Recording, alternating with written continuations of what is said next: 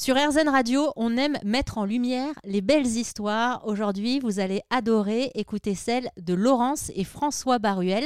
Bonjour à tous les deux. Bonjour. Bonjour. Alors cette histoire, vous allez nous la raconter. Vous avez euh, coécrit ensemble un livre qui s'appelle Anne Tendres âmes, sorti aux éditions de Boré. Euh, comment est-ce que vous avez eu envie d'écrire ce livre, Laurence? En fait, j'aime beaucoup les animaux. Euh, c'est pas mon premier livre euh, sur euh, ce thème et sur le thème des animaux en général. Euh, je, disais à une anière dernièrement qu'en fait, je crois que j'aurais aimé avoir des bêtes, des animaux, mais je suis pas née dans un milieu où finalement on était vraiment à la campagne avec ce genre de vie, mais ça m'a toujours attiré, enfin surtout les animaux.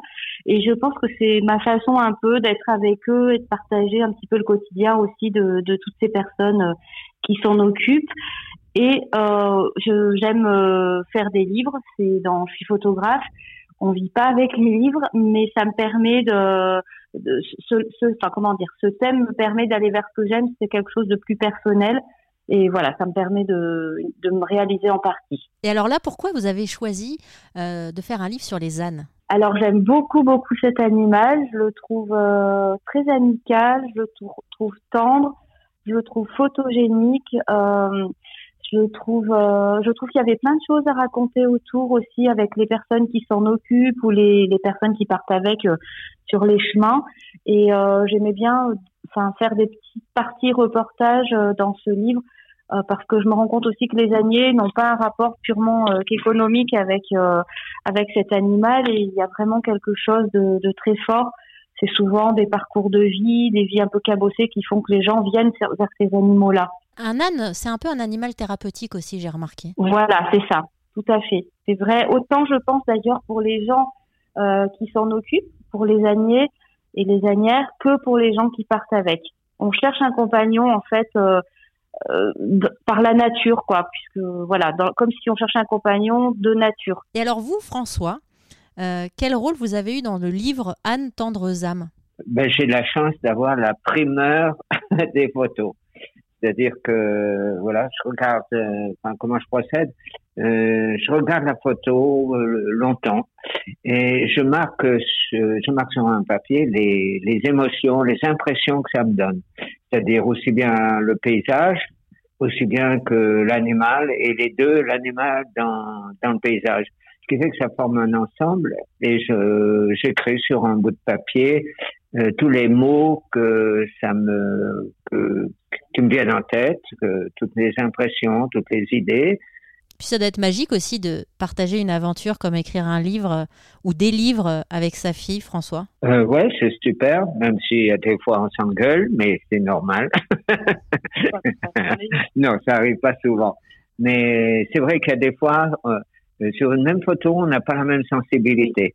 C'est-à-dire qu'on la voit différente. Moi, j'imagine des choses euh, euh, alors que Laurence a vu l'a vu d'une autre façon, avec un autre regard. Euh, voilà, donc après, ben, on adapte, on, on, voit selon les cas. Alors, vous venez peut-être d'arriver sur RZN Radio. Aujourd'hui, on discute avec Laurence et François Baruel, père et fille qui ont coécrit ensemble un livre qui s'appelle Anne tendres âmes. Euh, Laurence, comment est-ce que vous avez rencontré ânes Au départ, en fait, euh, c'est une rencontre avec une, une anière. Enfin, cette histoire part d'une rencontre avec une anière qui s'appelle Sylvie Berthet, qui est installée sur le plateau du Mézin à Saint-Front, en Haute-Loire.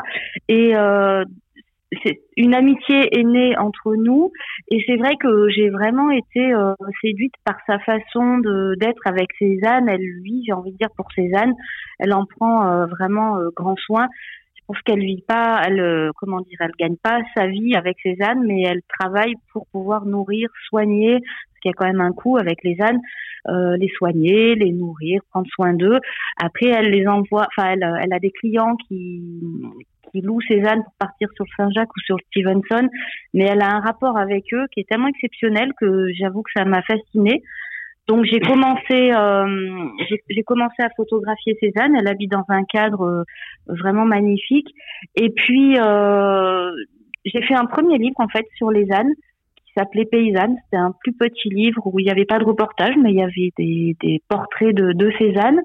Et puis là, j'ai eu envie d'en faire un second avec les éditions de Boré un peu plus grand et, et comment dire plus fourni. Et du coup, j'ai demandé à Sylvie si elle avait des contacts d'autres années ou anières pour aller les rencontrer et la plupart sont des gens qu'elle m'a indiqués. Alors parmi les histoires, parce qu'évidemment euh, derrière chaque rencontre se cachent des histoires, les histoires euh, qui vous ont le plus touché, est-ce que vous pourriez nous en parler de quelques-unes? Elles m'ont toutes touchées parce que vraiment toutes c'est des euh, vraiment elles m'ont toutes touchées. C'est difficile de vous répondre. Elles, tout le monde avait une histoire à raconter. Il y a Valérie Schmitt, vous verrez dans le livre, qui est parisienne et qui avait besoin de de se reconnecter à la nature, euh, qui est partie toute seule sur le Saint-Jacques euh, avec un âne et à la fois j'étais là au moment où elle est partie. Je l'ai suivie, euh, on est arrivé avec le, le, fourgon, on a déchargé l'âne, elle est partie, c'était plein d'émotions, elle était très inquiète en même temps d'être toute seule avec cet âne pendant quatre jours. Et voilà, j'ai trouvé très touchant sa, sa démarche et ce qu'elle écrit d'ailleurs dans le texte. Il y a Sylvie aussi qui a eu un parcours, euh, Sylvie Berthet dont je vous parlais tout à l'heure, qui a eu un, un, parcours un petit peu euh, difficile à un moment euh, donné dans sa vie personnelle, euh, un souci de santé également, et puis bah, qui s'est complètement tourné vers les ânes. Il y a Julia et, et, Rudy qui sont dans le livre, donc Rudy est en fauteuil roulant. Et donc il a fait une balade au Mézin avec un âne. Donc euh, rien que de voir sa main là tout doucement, qui essayait de s'approcher de, de la fourrure, de mettre, euh, de le caresser, de, enfin, vraiment c'était émouvant. Et ce qui était chouette, c'était de voir euh, son visage qui s'était ouvert, il était souriant. Voilà, on sent que l'animal amène une espèce de comment dire de, de tendresse en soi. Et voilà, voilà, les trois qui me viennent comme ça, mais je crois que vraiment chaque histoire est touchante. D'où le nom de votre livre, hein. Anne, tendres âmes. Oui. C'est vrai que ça vient chercher quelque chose. C'est vrai que l'âne euh, peut venir chercher quelque chose d'assez profond, comme les animaux de manière générale. Et là, ce que je vous entends nous raconter depuis tout à l'heure aussi, c'est que ce sont des ânes qui ont accompagné, qui ont cheminé aux côtés des, hommes, en fait. C'est des instants de vie que ces ânes ont accompagné. Oui, tout à fait. Tout à fait. Ça crée un lien particulier où l'âne ne juge pas, il n'y a pas de jugement.